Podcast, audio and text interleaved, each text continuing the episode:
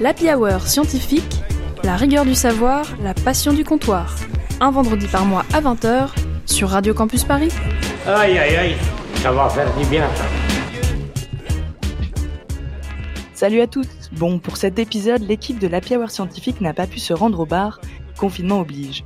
Sans rien cacher, la frustration et le dépit furent grands, mais pas question de se laisser démonter. Notre troupe d'Arsouille se retrouve donc aujourd'hui autour d'un comptoir virtuel, chacun une bière en main mais à distance, pour discuter du savoureux sujet du mois, alimentation et société. Et oui, à défaut de pouvoir boire ensemble, parlons Boostify. Se nourrir, un acte quotidien et vital qui est devenu presque banal, voire secondaire pour certains. Pourtant, nos choix alimentaires ne sont pas anodins. Ils sont influencés par une tripotée de facteurs, révélateurs du fonctionnement de nos sociétés et ont des conséquences directes sur notre économie, notre environnement, notre santé. Nous vivons dans un monde où il est normal de manger des fraises en plein hiver, où les enfants ne savent pas de quoi sont composés les chips ou les steaks hachés, où l'on préfère acheter des cordons bleus sous vide plutôt que d'aller faire un tour au marché. Pas le temps, pas l'argent. Bref, un monde où la rupture entre milieu urbain et rural ne cesse de croître, où nous devenons totalement ignorants de ce que nous mettons dans nos assiettes et de comment c'est arrivé là. À cette méconnaissance s'ajoutent des crispations de plus en plus prégnantes autour des régimes alimentaires.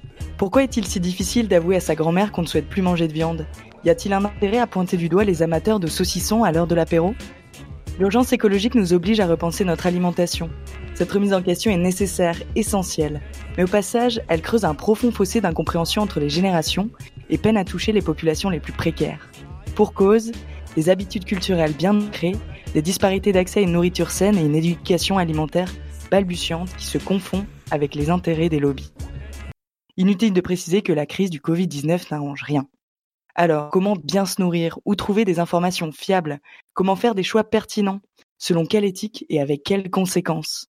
Vous écoutez l'Happy Hour scientifique et aujourd'hui, nous abordons ces savoureuses thématiques avec l'aide de notre chatoyante invitée Alexia Lorieux, sociologue de l'alimentation. Bonjour. Bonjour, bienvenue et merci d'avoir accepté notre invitation. Et bienvenue à notre table euh, d'incorrigible soifard. Autour de la table aujourd'hui, je retrouve également Pierre-Yves. Salut Mélie, salut à tous. Euh, J'espère que vous allez bien et qu'on va passer un bon moment. Mais je me fais pas de soucis. J'ai également Tiffaine autour de la table. Salut, salut. Joachim. Salut à tous. Antonin. Salut à tous. Parfait. Quel génie. Euh, Sibylle. Hello tout le monde. Camille. Bonjour à tous. Et, je n'ai oublié personne, Marion en tant que réalisatrice, que nous n'entendrons pas, et moi-même, euh, Mélie, animatrice sur cette émission. Avant de passer au cœur du sujet, je vous propose un petit peu à tous euh, de se ravigorer un petit peu le gosier et de partir d'abord sur un petit tour de l'actualité scientifique des mois de septembre et octobre. Du coup, on va peut-être partir avec euh, Sibylle et Joachim pour une petite gorgée de science.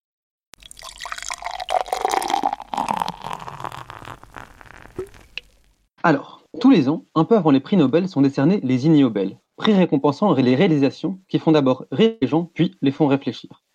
Cette année, le prix de psychologie a été décerné à des chercheurs canadiens qui ont établi une méthode de reconnaissance des personnes narcissiques à partir de la forme de leurs sourcils. Les narcissiques dits grandioses seraient alors dans un show permanent. Et selon Miranda Giacomine, directrice de cette étude, les sourcils facilitent la reconnaissance faciale. Cela satisfait le désir des narcissiques de ne pas passer inaperçus et les conforte dans le jugement positif qu'ils ont d'eux-mêmes. Les sourcils fournis et entretenus seraient alors signe de narcissisme. Et maintenant, que faire de cette information? En parlant de narcissisme, en voilà une qui aurait bien le droit de se pavaner. Clitia hemispheria est une petite méduse qui ne paye pas de mine, mais qui se révèle pleine de surprises. En effet, un article paru dans le journal eLife a percé quelques secrets de cette espèce, qui lorsqu'elle est découpée en plusieurs morceaux, est capable de se reformer en autant de petites méduses, pouvant se déplacer, se nourrir et se reproduire. Après avoir été découpé, chaque morceau reprend une forme de cloche, les muscles se réorganisent et enfin les organes manquants se régénèrent. Ce phénomène peut durer plusieurs heures ou jours. Percer le secret de notre super-héroïne permettrait de mieux comprendre comment la faculté de régénération est apparue chez certains animaux. Un deuxième initial pour la route, cette fois-ci dans la catégorie sciences des matériaux, où a été récompensée une étude testant l'efficacité d'un couteau fabriqué à partir d'excréments humains congelés. Le récit ethnographique d'un homme inuit fabriquant un couteau à partir de ses propres excréments congelés a imprégné la littérature académique et la culture populaire. Mais alors, qu'en est-il vraiment? Une équipe de recherche américaine s'est penchée sur la question en réalisant toute une série d'expériences très sérieuses avant de publier leur étude dans le Journal of Archaeological Science. Résultat de l'étude? Totalement inefficace. Malgré toute l'ingéniosité des Inuits, il est impossible de faire un couteau utilisable à partir d'excréments congelés. Une fois n'est pas coutume, intéressant. Mais que faire de cette information? Peut-être un peu moins originale mais néanmoins intéressante, une étude américaine publiée dans Dreaming a permis de mettre en avant l'influence de l'épidémie de Covid-19 sur nos rêves. Après analyse des réponses d'environ 3000 États-Uniens à un questionnaire en ligne, elle révèle que les personnes les plus affectées par la pandémie, avec un entourage malade, une perte d'emploi, des problèmes financiers ou d'anxiété, sont aussi celles qui ont rapporté un plus fort changement dans leurs rêves.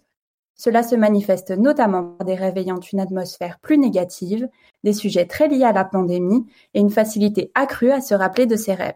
Selon les auteurs, ces résultats soutiennent l'idée que les changements dans la fréquence, le ton et le contenu des rêves peuvent aider à identifier les personnes les plus à même de développer des problèmes de santé mentale durant l'épidémie de Covid-19.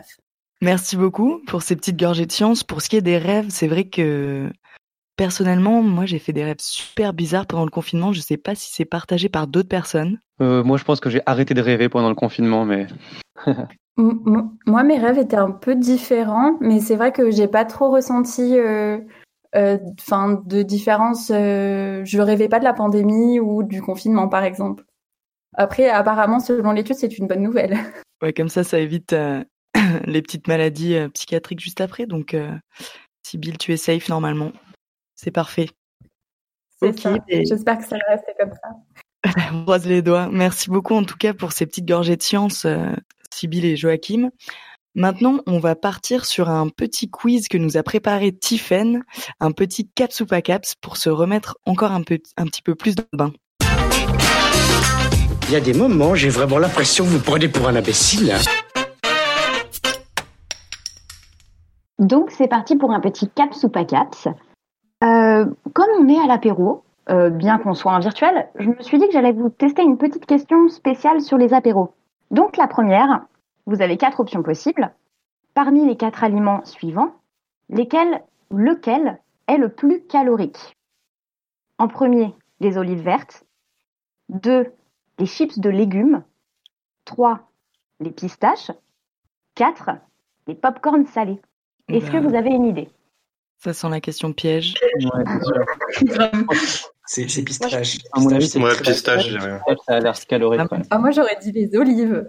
Ouais, les olives aussi, c'est pas C'est sûr, c'est pistache ou les chips, c'est un piège. Je, suis presque sûr que c'est les pistaches, euh, c'est très gras. Moi, ce que j'allais dire. Je pense que les pistaches, c'est très gras aussi. Bah, la spécialiste euh, de l'alimentation. Ah. Moi, je suis pas nutritionniste, du coup, euh, je dirais les pistaches également. Mais okay. bien vu, effectivement, c'est les pistaches. Qui sont pas forcément très loin devant le popcorn et les chips, les olives mhm. sont un peu plus, sont moins caloriques, mais en fait, c'est souvent l'assaisonnement qu'il y a avec les olives qui, qui, va rajouter des calories. Parce qu'il y a, ah des, huiles, des, des, sauces. Et donc, les pistaches sont à peu près un peu plus de 600 euh, kilocalories par, euh, par 100 grammes de, de pistaches. Ce qui est pas mal. En effet, ouais. C'est beau. Voilà. Ok, bon, ben, on a eu une première euh, bonne réponse, du coup, ça c'est bien. Bien, bien. Deuxième question, toujours euh, bah, plus ou moins axée sur la nourriture. Donc, parmi les quatre pays suivants, dans lequel peut-on trouver une enseigne McDonald's? Donc, il y a quatre pays, il y en a un seul qui a un McDo dans le pays. Mmh, Petit A, l'Islande. Petit B, la Mongolie. Petit C, Cuba. Petit D, la Bolivie. Je, dirais qu'il y en a un euh, en Mongolie. Il n'y en a pas à Cuba, c'est sûr. Moi, je dirais Bolivie. Ouais, Bolivie. Bolivie, pas sûr, ils ont pas mal de restrictions sur ces trucs-là. Ah ouais C'est pas mal parce que vous avez tous un peu des réponses différentes. Moi, je dirais vraiment que c'est la Mongolie. Euh, en Mongolie, il y a un McDo euh, délicieux, d'ailleurs. Ah, euh, je, dirais Mongolie. Ok, bon, bah, Mongolie. Et donc, personne vote l'Islande Si, moi, je vote l'Islande, moi. Non. Ok, et bah, et bah c'est pas la Mongolie, Aïe, aïe, aïe, aïe. C'est pas l'Islande. Oh, mon Dieu. C'est pas la Bolivie. Oh, c'est Cuba. Tu déconnes. Ah. C'est fait avoir. Assez étonnamment, vu les relations entre euh, les US, le capitalisme et Cuba, il y a effectivement un McDo à Cuba. Waouh. Mais il y en a un seul. Et il est situé dans la base navale de Guantanamo, putain, Guantanamo Bay. Et c'est le seul McDo qu'il y a à Cuba. Ok. Pour que les prisonniers puissent euh, se, se nourrir. Je pense plutôt pour l'armée. Mais oui, euh, peut-être, oui. Voilà, on en pense ce qu'on veut. Et pour la petite anecdote, Mongolie, il n'y en a jamais eu. Euh, Bolivie, il y en a eu dans les années 90. Et le dernier a fermé en 2002. Ça marchait pas trop chez eux. Enfin, ils sont très attachés à leur tradition, donc euh, McDo, c'est pas passé. Et en Islande, le dernier McDo a été vendu en 2009. Ils ont fermé les, les enseignes McDo. Et le dernier McDo vendu, ils l'ont euh, mis en vitrine dans un musée. On peut le voir en ligne euh, par Ah webcam. ouais Et ça fait donc 11 ans et il n'a pas bougé, il n'a pas pourri, il est dans le même état. Mais quel. Quel intérêt Ils sont vraiment dans le futur, les Islandais. C'est ça, ça sera une relique du capitalisme congelé. Voilà. Et dernière petite question, on repart plutôt sur la France. À votre avis, quelle est la consommation moyenne de vin par personne en France? Hmm, Ça date de quand Par euh, C'est les chiffres de 2016. Par année? 2016. Par année, ouais. Par année, par personne, la moyenne par an en France. Et C'est en nombre de bouteilles euh, qu'on En quoi, ouais En En litres, à mon avis. 100 litres. litres Euh, Ça va éviter les questions de combien il y a de centilitres par bouteille. Bon, je dirais euh, 7 litres et demi. Alors, euh, Ouais. Je vous donne euh, quatre chiffres, pareil, comme ça vous pouvez choisir, ça Ah. vous donne une idée, tu vois. Petit A, 37 litres. Petit B, 42 litres. Wow. Petit C, 51 litres. Et petit D, 68 litres. J'ai Ah ouais. arrondi au litre pour pas qu'on se perde trop sur les décimales. avec les on 7 était litres. donc loin. avec- Euh, J'étais loin. ouais. cin- 51. Cin- Ah non, c'est le pastis, c'est le pastis. Bon, bah, je sais pas, euh, 68 Ouais, moi aussi, je dis le dernier. Allez. 60. Ouais, Allez, allez. Ouais. Non, maximum. 51. Moi, je suis d'accord avec le 51. Et bah, c'est le 51. 51. Ah. ok. Exactement 51,2 litres par an. Mais ça veut dire euh, presque un litre par semaine, en fait. Ouais. De 20 Ouais, par personne. C'est- Ok, bon. C'est quand même pas mal. Justement, vous êtes un petit peu corpulent. Est-ce que vous suivez un régime Oh là là, oui, tout à fait. J'essaye. Quel régime Hein un litre de vin par jour Ah, c'est pas mal. Hein Ouais, c'est pas mal. On comprend mieux avec des personnes comme, comme lui. Mais Voilà, surtout, ça c'est qu'une c'est une moyenne. Donc, ça veut dire qu'il y a des gens qui boivent plus que ça et d'autres qui boivent pas du tout. Ouais. Ça fait un peu flipper quand même. Un petit peu, un petit peu, mais bon. Est-ce que les enfants sont comptés dans la statistique? Je crois que oui, malheureusement. Ah, Les enfants, t'es bizarre, Anto. ah ouais. Bon, par contre, reconcentrons-nous un petit peu après ce superbe caps ou pas caps. Merci, Tiffen, euh, pour nous avoir préparé ces petites euh, questions croustillantes, histoire de Bien se mettre en forme. du coup, euh, Alexia, je ne t'ai pas, euh, je ne t'ai pas oublié. Et euh, donc, une fois de plus, je vous présente Alexia Lorieux, l'invitée de cette, de cette petite tablée. Euh, Alexia, donc, euh, qui a un master en sociologie de l'alimentation. Euh, Alexia, quelque chose me dit que tu as quand même un bon lever de coude. Du coup, est-ce que ça te dit de partir pour une petite tournée de shot avec nous? Et je prends. Drinking beer pubs. Shall we? Ok, première question, Alexia. Premier petit shot. euh, ça, ça va être, disons, un petit jet 27, tranquillement. Euh, Qu'est-ce que la sociologie de l'alimentation exactement? En quoi est La fameuse question. Euh, la sociologie de l'alimentation, c'est étudier la société par le prisme de l'alimentation. Donc ça touche vraiment plein de domaines parce que tu l'as dit en introduction, l'alimentation c'est l'environnement, c'est la santé, c'est euh, aussi l'économie, c'est la politique, c'est la biologie. Du coup, ça touche vraiment énormément de domaines. Donc la sociologie de l'alimentation, c'est étudier un peu tout ça. Euh, comment est-ce que dans la société, euh, l'alimentation prend sa place, quelles sont les conséquences, qu'est-ce, comment comment ça fonctionne en fait. Vraiment l'alimentation dans la société au travers de toutes les thématiques que, que vous pouvez imaginer. Ok, ok, ok. Parfait. Donc déjà, une clarification, parce que c'était peut-être pas évident pour tout le monde. Ensuite, alors là, je vais te faire un petit historique euh, de ton parcours. Alors, Alexia, pour ton premier mémoire, tu as étudié les habitudes alimentaires à bord du transsibérien. Ensuite, tu as participé à l'écriture d'un livre sur le végétarisme lors d'un échange au Québec en 2019. En 2020, juste avant la crise sanitaire, tu es parti en Inde où tu devais mener une étude sur l'alimentation des familles paysannes via le prisme du genre. Tu tiens vraiment pas en place, visiblement. non, j'ai la bougeotte. Alors du coup, maintenant avec ce second confinement, où en es-tu? Où travailles-tu cette fois? Je suis à Marseille depuis deux mois maintenant. Et hum, je travaille euh, au sein de l'association En Chantier, qui a une, épicerie en vrac euh, solidaire. C'est une épicerie qui fonctionne euh, avec un système de bénévolat et de permanence, qui propose des produits locaux au maximum biologiques à bas prix. Et l'association dispose également d'une cantine solidaire. Donc c'est une cantine au sein de laquelle on fait à manger tous les jours. On propose des menus entrée, plat, dessert à prix fixe et à prix très abordable, à savoir 8 euros. Euh, quiconque veut venir euh, se restaurer à la cantine. Euh, c'est également un fonctionnement avec avec des bénévoles, bénévoles issus de divers horizons. On a pas mal de bénévoles qui nous sont euh, orientés par des structures d'accueil, des centres de demandeurs d'asile, des centres sociaux. Donc il y a vraiment une mixité dans les dans les profils de bénévoles. On a des personnes qui parlent pas français, on a euh, des personnes qui sont là parce qu'ils adorent cuisiner, des personnes qui n'ont jamais cuisiné, des personnes qui sont intéressées par euh, ces systèmes de circuits courts, d'épicerie en vrac, etc. Des personnes qui euh, ne savent pas comment ça fonctionne. Enfin, il y a vraiment une, diversité des profils, du coup c'est assez chouette. Et moi je suis sur la partie cantine, donc j'anime les ateliers cuisine euh, tous les jours, tous les midis avec les bénévoles. Donc euh, on voit les recettes ensemble, on cuisine ensemble, on, mesure des quantités, on déchiffre, on traduit, on, on bosse ensemble pour euh, proposer un menu équilibré à toute personne qui veut venir se restaurer. Ok, super. Donc tu dois être une, une fine cuistot, j'imagine?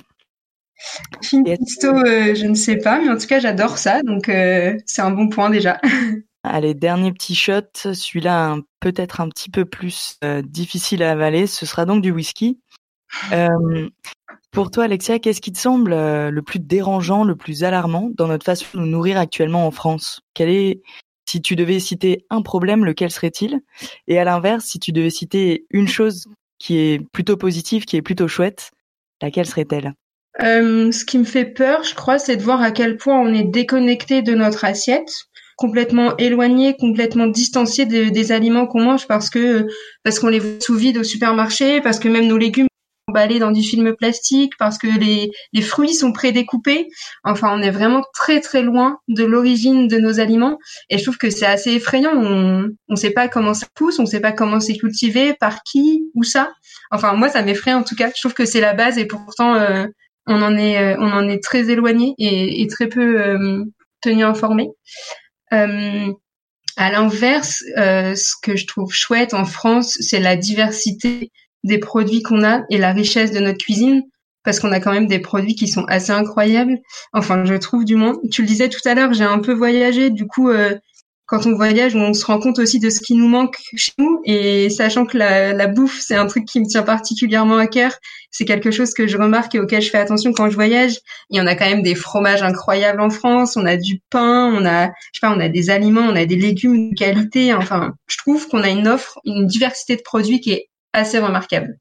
Et oui, les fromages. D'ailleurs, je crois avoir vu qu'on a 1200 variétés de fromages en France. C'est, ouais, c'est fou. ok, bah écoute, euh, merci beaucoup Alexia, tu as pris ces shots avec vigueur. Et euh, du coup, ben, on va pouvoir partir sur euh, le premier changement de fût, la première pause dans notre petite émission de la Hour scientifique. T'as donné-nous de calva. Ouh là là. On va faire le trou normand. Le calva dissout les graisses, l'estomac creuse et il n'y a plus qu'à continuer.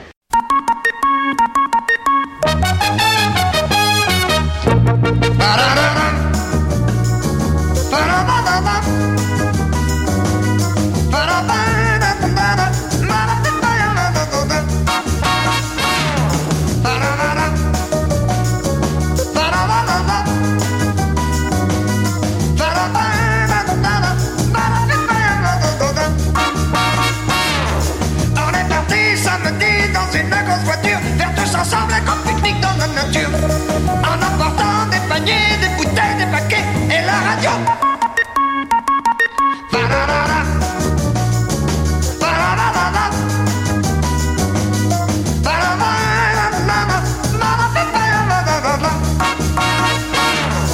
cornichons, de la moutarde, du pain du beurre, des petits oignons, des confitures et des œufs durs, des cornichons, des cornets de bif et des biscottes, des macarons, un tire-bouchon, des petits beurres des cornichons. On n'avait rien oublié, c'est maman qui a tout fait, elle avait travaillé pour nous sans s'arrêter, pour préparer les paniers, les bouteilles, les paquets et la radio. Le poulet froid, la mayonnaise, le chocolat, les champignons, les ombres et les tomates, les cornichons.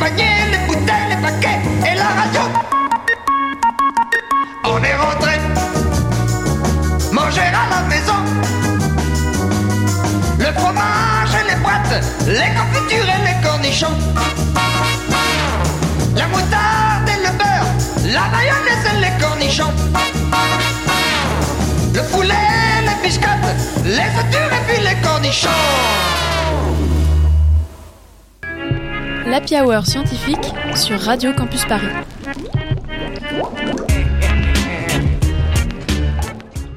Bonjour et bienvenue sur euh, l'Happy Hour euh, scientifique.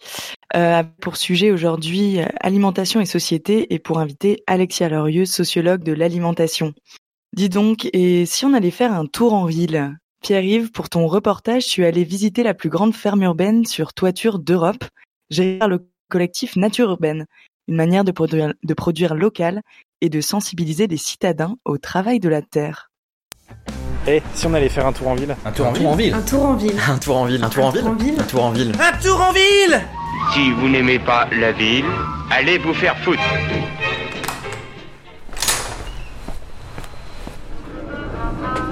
Porte de Versailles, parc des expositions. Porte de Versailles. Donc là, je me rends à la porte de Versailles pour visiter une ferme urbaine sur les toits du parc des expositions. Et je vais retrouver euh, Camille, c'est elle qui va m'accueillir pour euh, me faire visiter le site. Euh, ben, je suis Camille Billemaz, responsable de la partie production maraîchère de la toiture de nature urbaine. Depuis le début de l'installation, j'en faisais. Donc là, on est au, au parc euh, des expositions déjà, c'est ça? C'est ça. Là, on est sur un hall, le hall 6 du parc des expositions de Port de Versailles.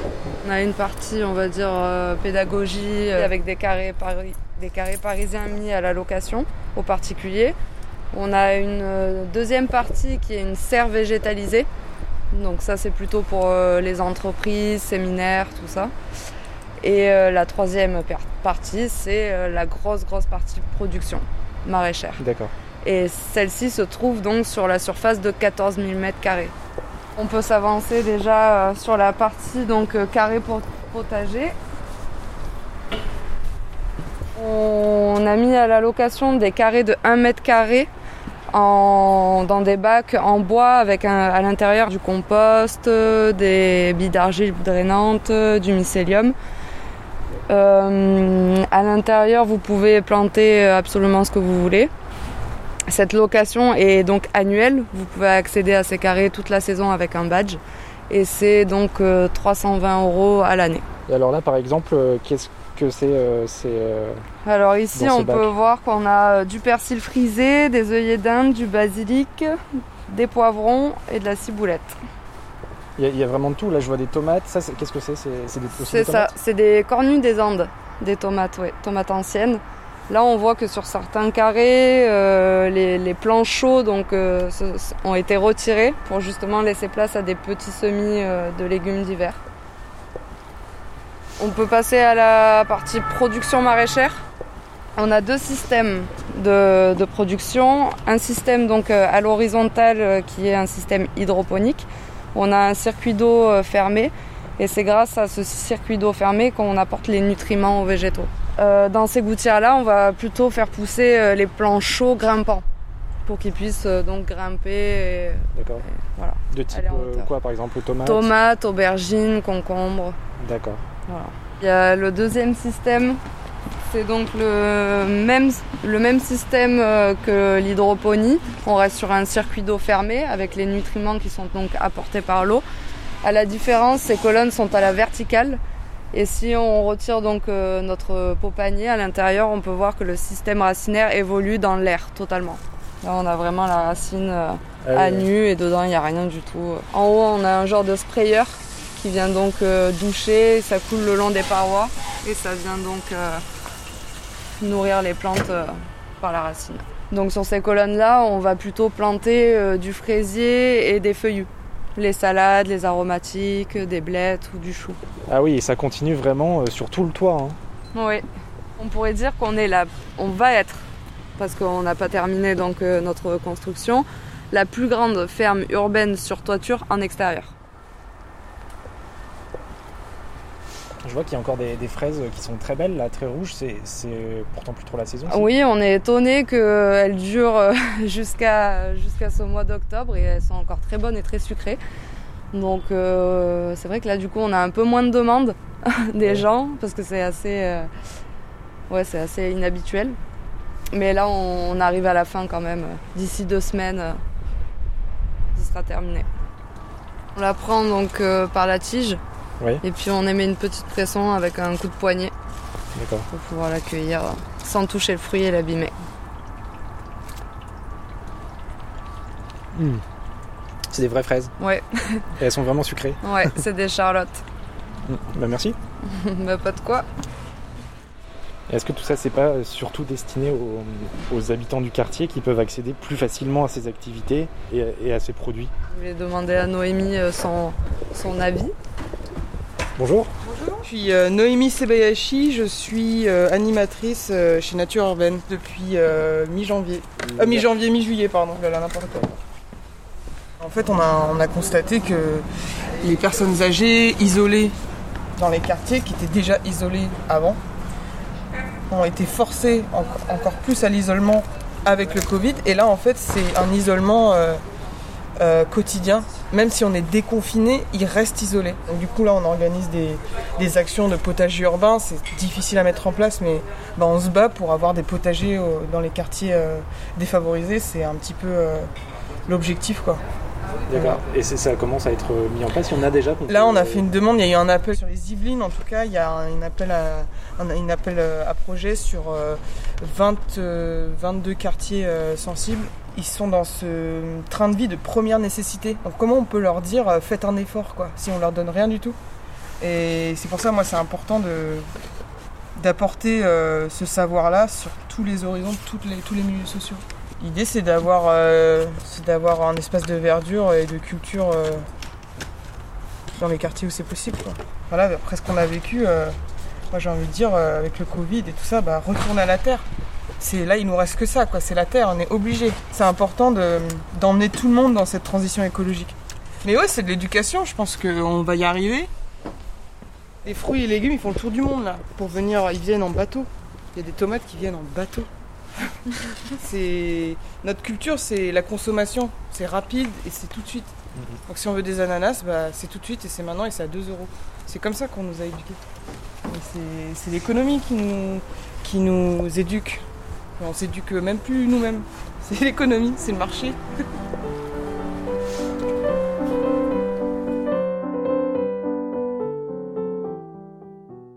Et merci, merci Pierre-Yves pour ce reportage que du coup tu as réussi à faire vraiment à un poil de fesses juste avant le, confinement.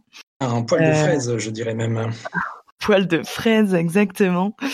Euh, du coup, un reportage qui, qui, soulève pas mal de questionnements, euh, donc euh, à la fois sur les adaptations euh, en ville pour avoir accès à, de la nourriture plus proche, mais aussi sur l'origine de nos nourritures et sur l'éducation à l'alimentation. Est-ce que, du coup, Alexia, est-ce que peut-être tu aurais quelque chose à une petite, une petite remarque sur le reportage ou quelqu'un d'autre qui aurait peut-être une question? Je suis d'accord avec euh, cette question de l'éducation dans le sens où, où effectivement c'est hyper important et c'est essentiel de d'informer, de sensibiliser, de donner des outils pour que les gens comprennent les enjeux qui se cachent euh, derrière notre alimentation parce que parce qu'aujourd'hui tout le monde n'est pas au courant de, de ce qui se passe de de de toutes ces filières de tout ça. Et en parallèle, euh, je rejoins aussi ce qui est dit dans le reportage sur les filières alimentaires, c'est-à-dire que les systèmes alimentaires aujourd'hui sont globalisés, ils sont industrialisés et, euh, et on a accès à tout tout de suite de manière euh, très spontanée, très facile. Donc c'est aussi ça qui est à repenser, c'est repenser nos systèmes de production, nos systèmes de transformation et de consommation. C'est en parallèle de, de ce volet éducatif, c'est ben, repenser les systèmes parce parce qu'aujourd'hui c'est ça qu'on propose à la population en fait. Donc on a beau éduquer les gens, si le système euh, qui domine reste le système euh, industriel, ça va pas forcément changer grand chose. Donc euh, là, cette ferme urbaine qui est localisée du coup au sud de Paris, si je comprends bien, c'est une initiative qui est chouette, qui donne accès à, des bons produits mais euh, mais ça reste une initiative qui est à échelle locale et qui n'est pas euh, généralisée sur tout le territoire si on parle de, de l'échelle de la France par exemple.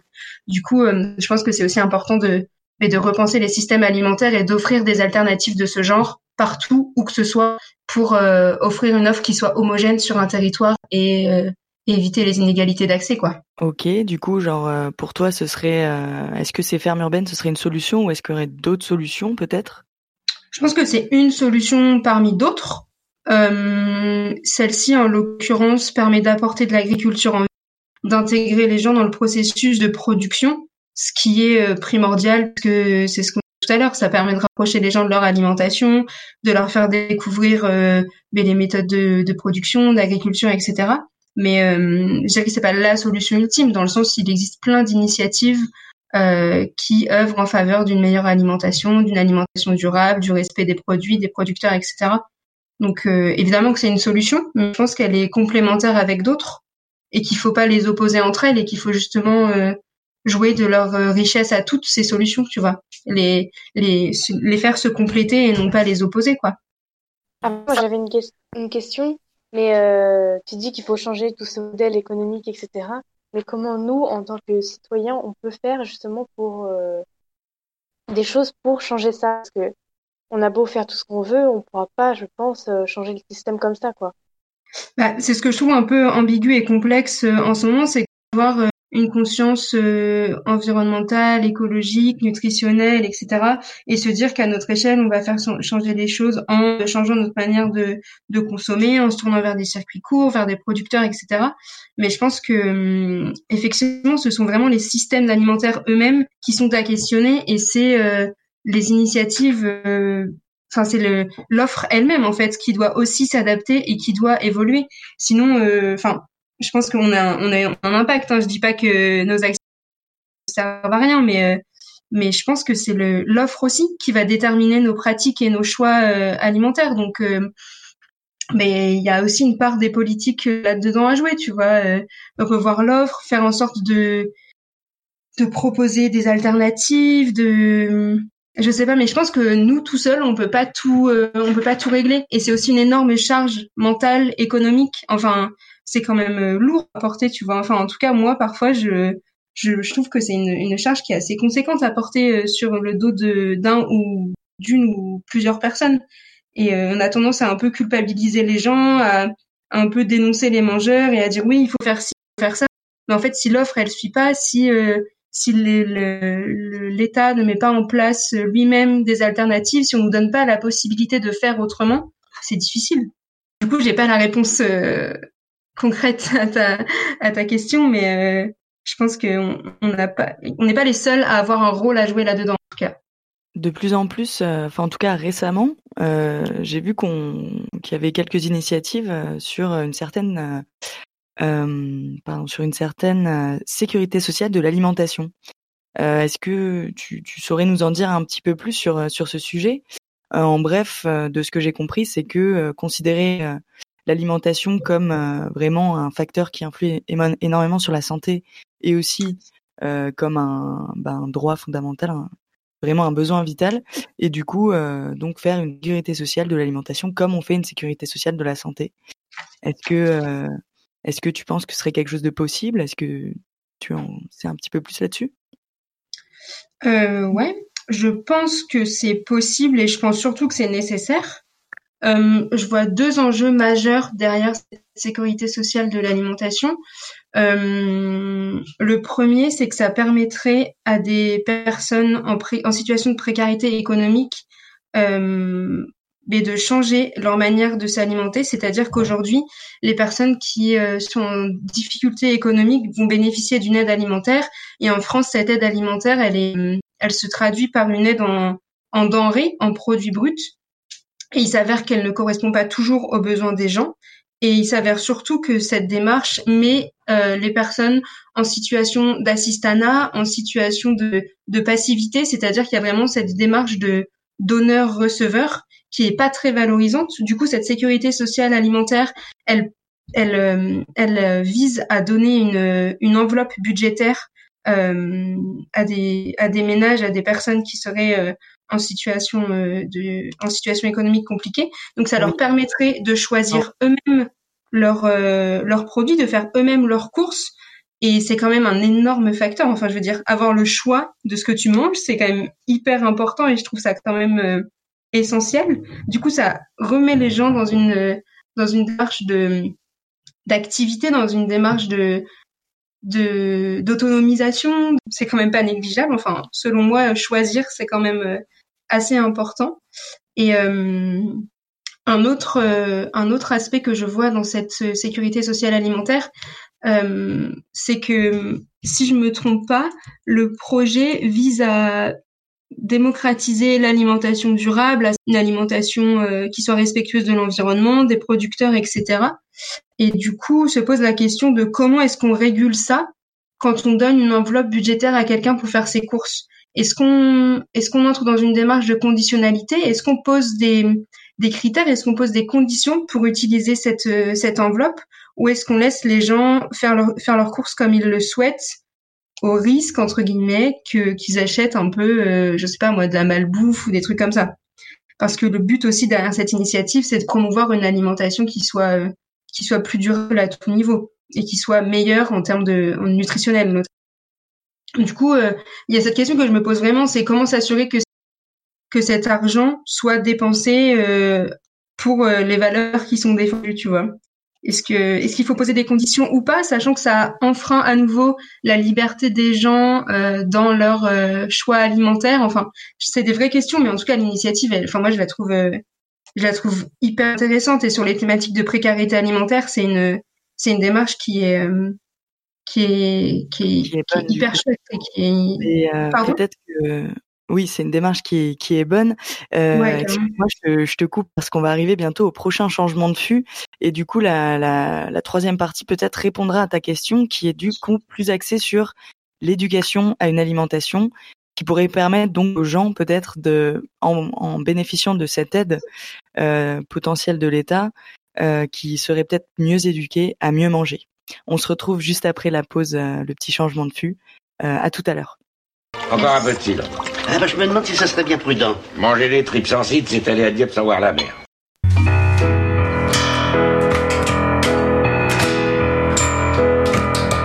I'm gonna be round my vegetables. I'm gonna chop down my vegetables. I love you most of all. My favorite vegetable. Bye.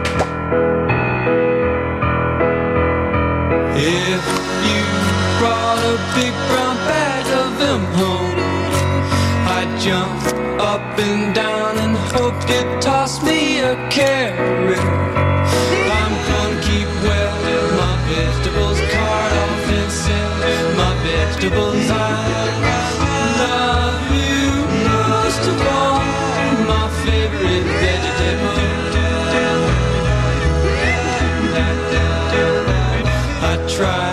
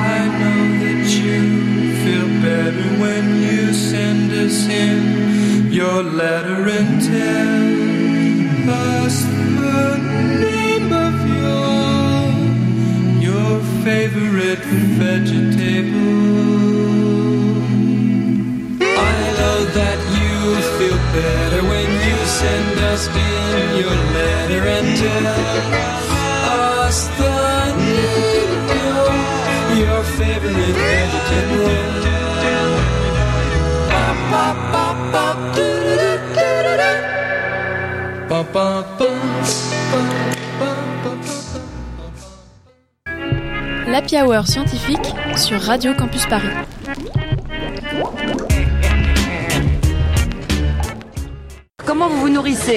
Bah, en général, un petit sandwich le midi. Et avec quoi comme boisson Euh, de la bière, toujours.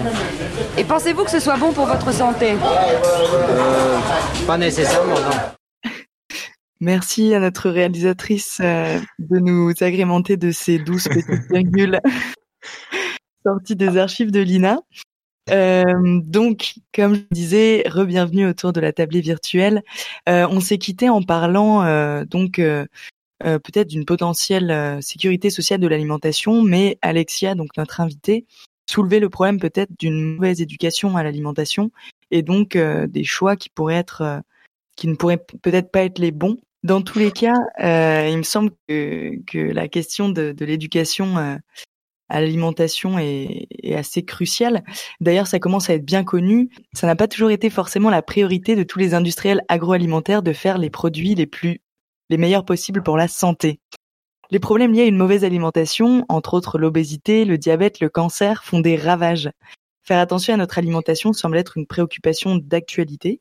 Mais alors, avec tous ces produits industriels à notre disposition, ces myriades d'emballages et d'aliments, comment faire le tri?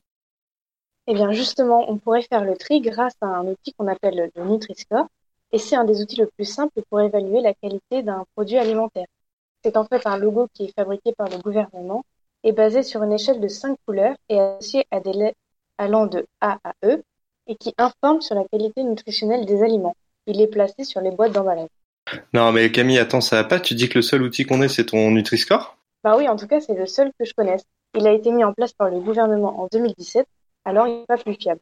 Bah après, il y a aussi les applications, notamment la plus connue, c'est l'application Yuka, qui est sortie aussi en 2017, et il y a déjà euh, 20 millions d'utilisateurs. En fait, il suffit de scanner le code barre du produit analysé, et ça indique une note globale sur 100, avec un code couleur aussi associé à une description, genre du rouge pour mauvais à super vert pour excellent. Ouais, enfin, je pense pas que ton Yuka soit aussi complet que le Nutri-Score. Parce que pour 100 grammes de produit, le Nutri-Score, il prend en compte la teneur en nutriments et aliments à favoriser, comme les fibres, les protéines, les fruits et les légumes, et les nutriments à limiter, comme les calories, les acides gras, les sucres et le sel. Après, il y a des calculs qui sont basés sur des études scientifiques et à partir de ces calculs, on obtient un score qui permet de lui attribuer une lettre et une couleur. Ouais, bah, figure-toi que Yuka c'est pas mal complet aussi, parce ça prend en compte justement cette qualité nutritionnelle qui va se baser sur le Nutri-Score et qui compte pour 60% de la note. Après, il y a aussi les additifs qui comptent pour 30% de la note et qui sont pondérés en fonction de leur niveau de risque établi dans la, littérature scientifique.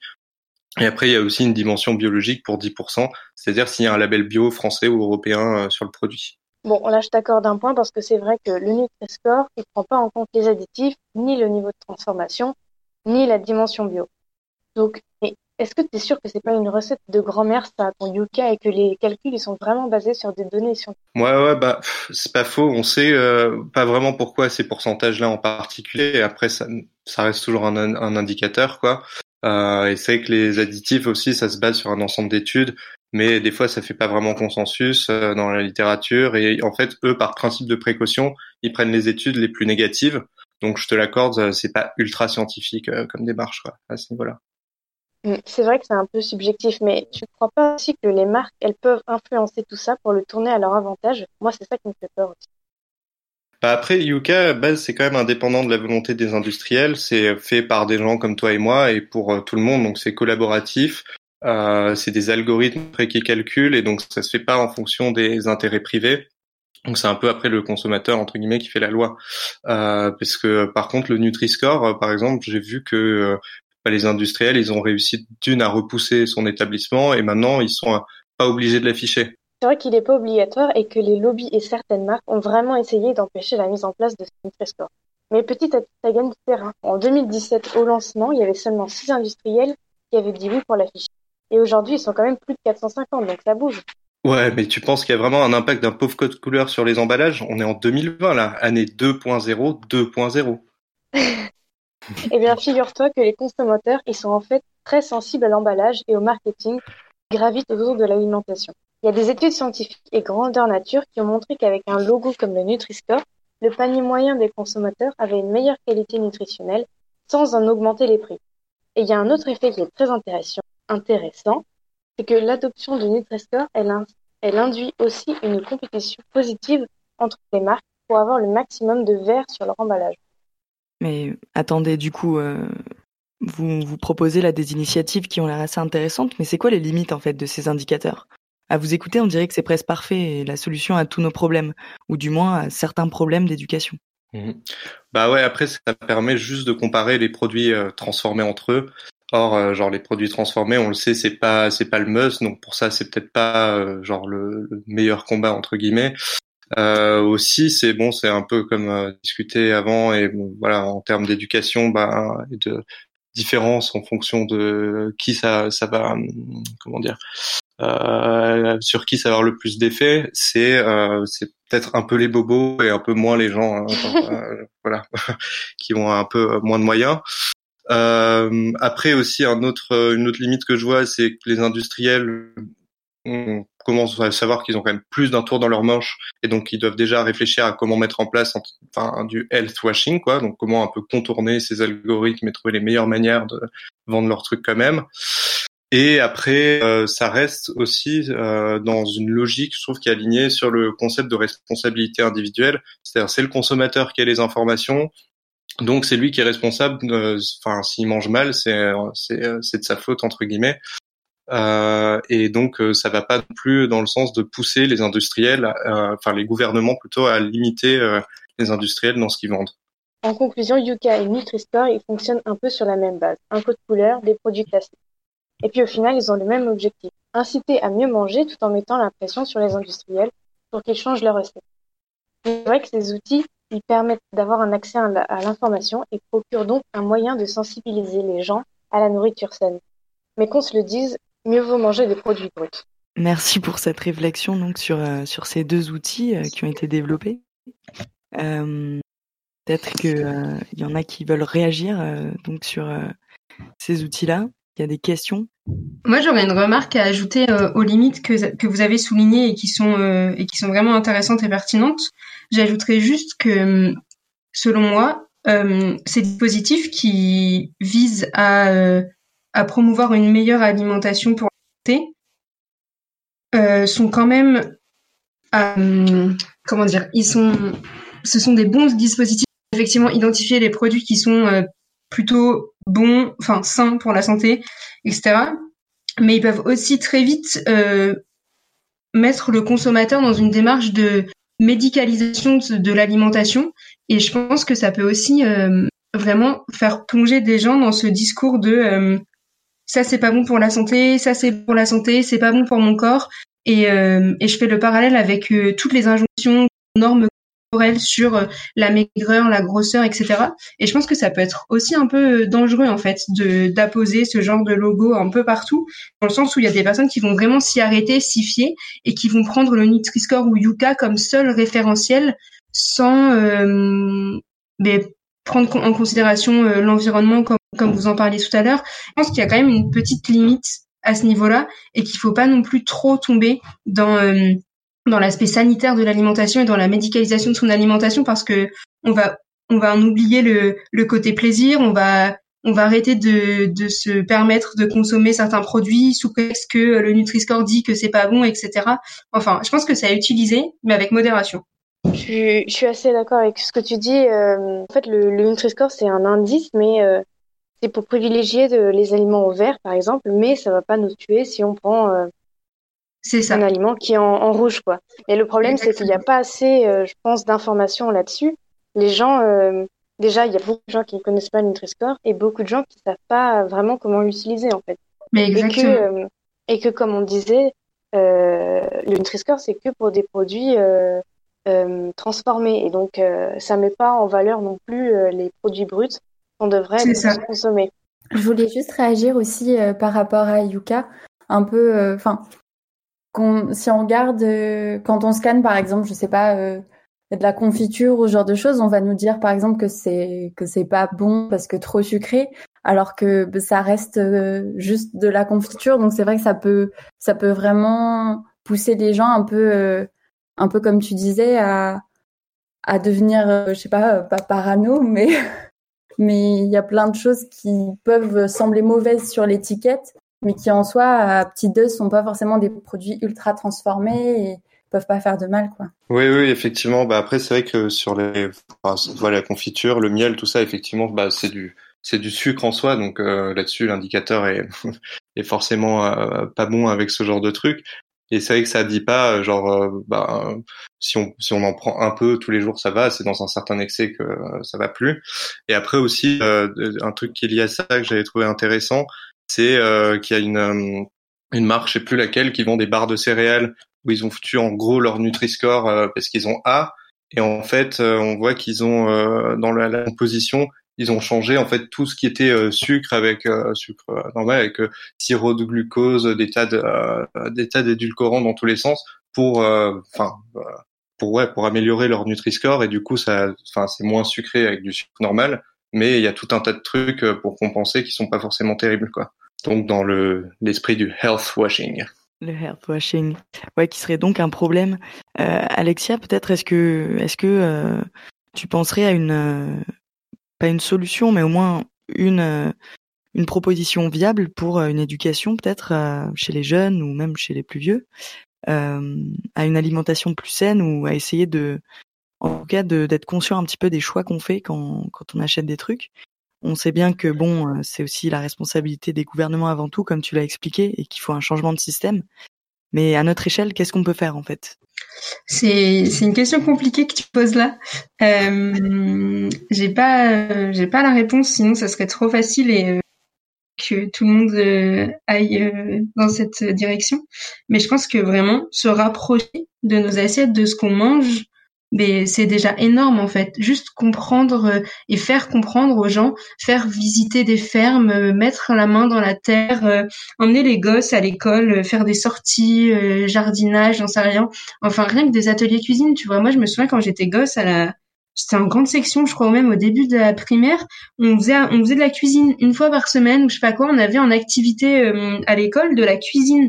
Et en fait, je trouve ça trop bien juste rapprocher, euh, si on parle d'éducation pour les enfants, rapprocher les populations les plus jeunes de, leurs assiettes et expliquer comment ça fonctionne, d'où viennent les légumes, comment est-ce qu'on les cultive, les saisons, les ouais, les cultures, l'agriculture, etc. Enfin, on en est tellement éloigné aujourd'hui que je pense que rien que passer par des ateliers cuisine, des ateliers jardinage, mais ça pourrait permettre de transmettre beaucoup de savoir et de et de connaissances, tu vois. Je dis pas que c'est la solution ultime et que ça va résoudre euh, tous les problèmes auxquels on fait face, mais euh, mais réintroduire l'alimentation dans notre quotidien, mais de manière plus euh, plus sensée et plus réelle, quoi. Autrement que au travers de barquettes en plastique dans le frigo, tu vois. Faire des passerelles entre les agriculteurs, entre les agriculteurs et les gens, Ouais, je je sais pas, je me questionne aussi beaucoup là-dessus comment comment on fait pour que pour que tout le monde se rende compte. Mais euh, en tout cas à l'école, je pense que passer par des ateliers de ce genre ça peut ça peut fonctionner. Et ouais, c'est pas des c'est vraiment pas des questions évidentes, on arrive bientôt à la fin de notre émission malheureusement euh, euh, malgré toutes les choses qu'on voulait aborder, est-ce que est-ce qu'il y en a qui auraient une dernière petite remarque à faire avant qu'on qu'on essuie le comptoir et que euh, on mette la clé sous la porte pour cette émission euh, qui était vraiment euh, passionnante et qui m'a vraiment donné faim. Est-ce que Alexia aurait une, une idée de, de livre à nous conseiller, par exemple? Il y a énormément d'auteurs en sociologie de l'alimentation qui ont écrit sur des thématiques différentes, sur les questions de, de médicalisation de l'alimentation, sur les questions d'obésité, de santé liées à l'alimentation. Il y a Jean-Pierre Poulain qui a écrit énormément de choses qui sont très intéressantes et que vous pouvez aller checker si ça vous intéresse. Euh, sur les questions de précarité alimentaire, d'accès à l'alimentation, il y a plusieurs, euh, plusieurs personnes que j'ai en tête. Il y a Dominique Paturel qui a écrit pas mal de choses et, euh, et je vous conseille d'aller visiter le site de la chaire UNESCO Alimentation du Monde, euh, qui est une plateforme internet sur laquelle il y a une abondance de ressources intéressantes, euh, vraiment vraiment top. Sinon, je pense à une revue illustrée qui s'appelle Citrus. c'est une revue illustrée qui aborde un thème par semestre, je crois, et il y a une thématique qui s'appelle Manger et qui regroupe euh, plein de, de, sujets divers liés à l'alimentation. Et je trouve que c'est une chouette manière de se familiariser avec le sujet parce que c'est illustré. Du coup, c'est euh, c'est chouette, c'est un format un peu ludique. Il y a de il y a de jolies illustrations euh, de différents de différentes personnes et ça aborde plein de thématiques différentes. Euh, c'est vraiment une revue qui euh, qui traite de l'alimentation sous tous sous tous ses angles. Du coup, ce serait une recommandation assez assez chouette pour toute personne averti ou pas à ce sujet, euh, qui, est, qui est vraiment cool à lire. En tout cas, moi, je l'adore. Merci Alexia euh, pour toutes ces précisions. Désolée, j'ai voulu, j'ai tenté de te couper euh, parce qu'on arrive vraiment euh, à la fin. du coup, je vous remercie tous en tout cas d'avoir pu rejoindre ce comptoir virtuel. Merci Alexia d'avoir d'être resté avec nous. Euh, et eh bien, bon confinement à tous. N'oubliez pas de bien manger, de bien vous informer et euh, n'oubliez surtout pas de lever le coude à l'apéro. Ciao à tous et euh, très bonne soirée à vous. Salut à tous. Salut. Bon, bah, il y a messieurs, hein. À, à, la prochaine. Et au revoir. Et puis, faut bon retour, hein. Au revoir, messieurs.